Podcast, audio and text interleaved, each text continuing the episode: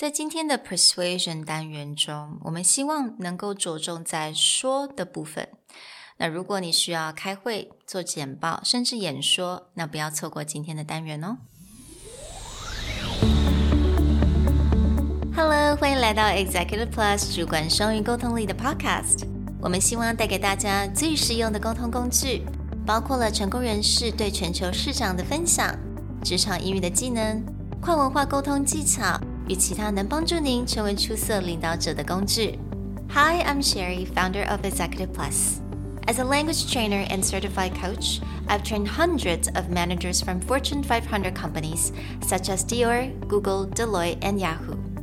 And I'm Nick, Director of Communication Strategy at Presentality. I've helped startups raise millions of US dollars in funding and train the executives of publicly listed companies to present on the global stage. Welcome to the Executive Plus podcast, where you can take your communication and language skills from good to great.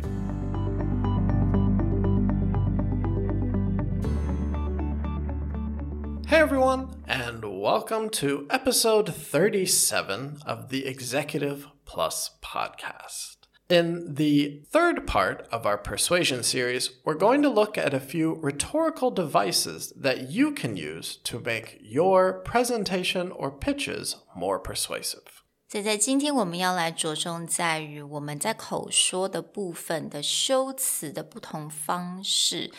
那让我们的简报啊，或者是我们在开会，我们是会议的主持人，甚至到你你必须得做很简短的演说，能够让听众都能够印象深刻。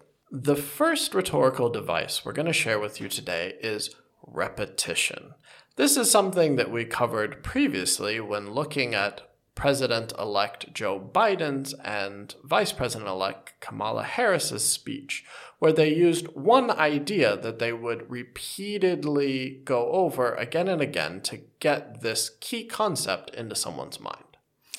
在我们呃单元第二十集的时候，我们做了，我们去分析了 Joe Biden 跟 Kamala Harris 他的 speech，他们的演说。那我们发现了，他们都会常常重复的说一个很重要的重点。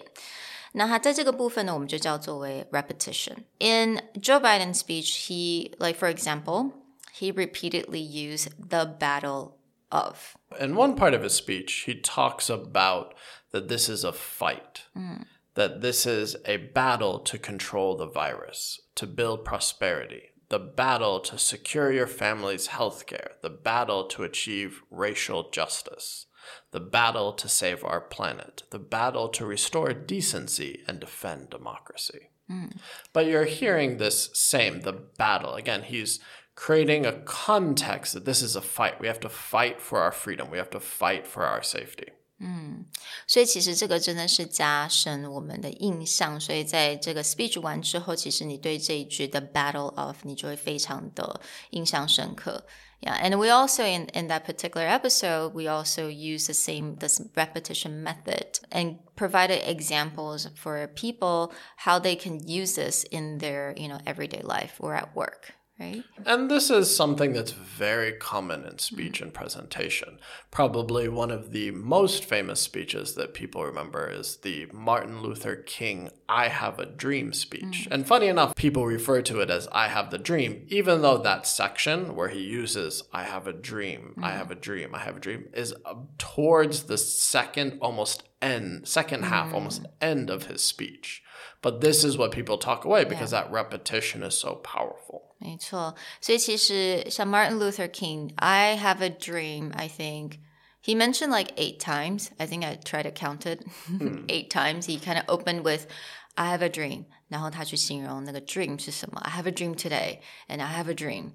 所以他大概用了八次的时间，但是其实他的整个的 speech，他一刚开始是没有 用 I have a dream 去开始开头的，它其实是有点比较是下半部分。但是呢，因为 I have a dream，它这个重复的使用，可以真的是加深大家的印象，所以大家一直都认为说那个 speech 好像都是从 I have a dream 开始的。Right. And this is about having people walk away with one key idea of mm. what you're trying to impress upon them. Mm. So if you're giving a presentation within your company, you may find one key idea that you want to put into their head all the time. So it's like, I have a plan to grow, mm-hmm. I have a plan to learn, I have a plan to succeed. Mm. And someone will walk away going, Yeah, that guy's got a plan. Yeah, absolutely. Or maybe you're talking to your team and you can say, like, oh, our team has shown its ability to learn, ability to adapt, and ability to win. Right. And so when someone walks away, they go, right, so the team is very capable. They have a lot of abilities to achieve and grow. And someone will walk away with that impression. Absolutely，所以其实真的，不管我们在做 presentation 或者开会，还还是任何的 discussion 的呃机会的时候，做这种很简单的 repetition 可以加深人家的印象，而且你会发现这些字都不难，而且是大家一定都会非常熟悉的一些单字。 All right, so let's talk about the second device, which is parallelism，也就是平行的结构。那这个我们在之前的单语稍微有提到。那平行结构它其实你会发现它的字都一点都不难，然后它是有一种平行，就很像做跷跷板一样，你讲到 A 你就讲到 B，再来 A 再来 B，是这种方式的这种结构。So um, I think we have an example from an Obama speech, right? Right. So in Obama's speech, he lays out this parallelism, this very much A versus B, this contrast. And in his speech, he goes, There is not a liberal America and a conservative America. There is a United States of America. There is not a black America and a white America and a Latino America and an Asian America. There's the United States of America. Hmm. So it's a lot of um, A, B, A, B, that kind of thing, right? What it is is you're building that stark contrast. You're still hmm. using the idea we talked about just a second ago, repetition, hmm. where you're putting this into someone's head over and over again, but you're doing it a way that it's like, this is A, it is not B. We do this, we do not do this. And this is something that sometimes you just really have to lay out to get an idea into someone's head. I remember myself, I used to be part of a business networking group that would meet every week. And at that time, everyone would look at me and go, ah, foreigner who speaks English, cram school. Anything that I would do, they'd just be like, cram school, cram school. And so I would have to, I would try and politely be like, no, we're not a cram school. Yes, we do run workshops and events, but mm. that's not a cram school. Mm. Until finally I had to use my introduction time to very strongly be like, we are not a cram school, we are an event space. Cram schools do this, we do this.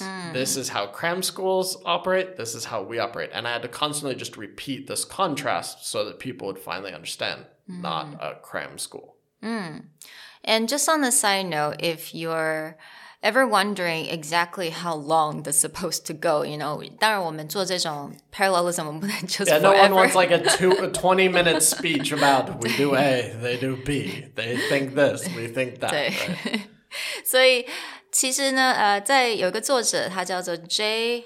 Henricks. Am I saying that right? Heinrichs. Heinrichs. All right. Okay. So he's the author of a book called "Thank You for Arguing." Thank you for arguing.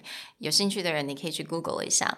那他是有这个作者，他非常的有名，他写了非常多书，非常有名的 author professor。Again，然后他有很多呃知名的客户，including Pentagon、NASA。那他就讲说，这种 speech 大概的时间都是十二秒钟，然后大概都是大概四十字左右上下。And one famous research that he did was that he looked at many different movies, like a very famous speech from different movies. And 不太确定大家记不记得 Braveheart? That was a very old one. Yeah, it is. Mel Gibson. But you know, everyone remembers the kilt, you know, a bunch of men in skirts charging down a hill. I remember the men in skirts, but I don't remember what he said. Right. But 但是他这个时候他就做了很多 research，他就看很多不同的政治家或者是在电影那种很有名的 speech，他大概看了一下，都是大概在十二秒钟左右。那他称这个作为 a breath，也就是你可能呼吸， 你不会觉得说讲完话会让你觉得好像喘不过气来的，所以这个是十二秒钟。那他也称为这个叫做 a period。 Yeah. So if you want to know just how long it should be, it should be about 12 seconds. If you say out loud, about 40 words. And I would say give and take about four or five sentences. Right. Yeah. So the whole idea is if you really want to make an impression, you actually have a limited amount of time yeah. to do it. This is not that 20 minute long contrasting yeah. we are, we are not speech, but it's like that inspiring moment or that clear thing that will be in someone's head mm. lasts only about 12 seconds. So 刚刚 Nick 有讲到说这种 contrast，那我们这边提供一下有不同的开头开头句的方式，也就是他刚刚讲到 this is about, it's not about，或者是 they do, we do, they believe, we believe, or there is not, there is。你就用这种方式这样去开头，其实就非常好了。嗯。Right, and this is a very clear way to make that distinction. So, recently I was coaching a startup, and we actually use this rhetoric to talk about what makes their company different than someone else. Mm. And they were a young team that was mostly based on software building, whereas a lot of their competitors did hardware. And so we actually taught them this rhetorical device where we said, you know, they do hardware, we do software. Mm. They believe improving hospitals is about adding more equipment. We believe improving hospitals is about making the nurse and patient experience better quality. Mm. And just building the strong contrast helped make a clear separation that yes, we have a solution that goes in the same place, but how we see that solution is very different. 嗯，所以如果你 follow 这个 format，记得你一定要呃多做几次练习，把它 say out loud。Really time yourself，你不要让自己觉得讲的好累哦，那这样可能就太长了。So you know, just follow that format. They do, we do. They believe, we believe. Or this is about, this is not about. There is not, there is. 像这样子的 parallelism，我觉得 I think um actually works really well. Yeah. All right. Well, we hope that these two rhetorical devices can be used the next time you need to give a presentation and really want to drive an idea into mm. someone's head. Okay, so 如果我们稍微利用像我们刚刚讲的 repetition 还有 parallelism, you know, here goes.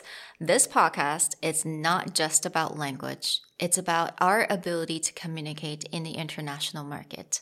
The kind of communication that inspires other and the kind of communication that gets things done. I know I'm inspired. All right, I'll talk to you guys later. Bye. Bye. 如果你喜欢我们的 Podcast，欢迎来追踪我们的主管英文 Executive Plus 的 Facebook。那也可以写信到我们的信箱 yourcareerplus at gmail.com。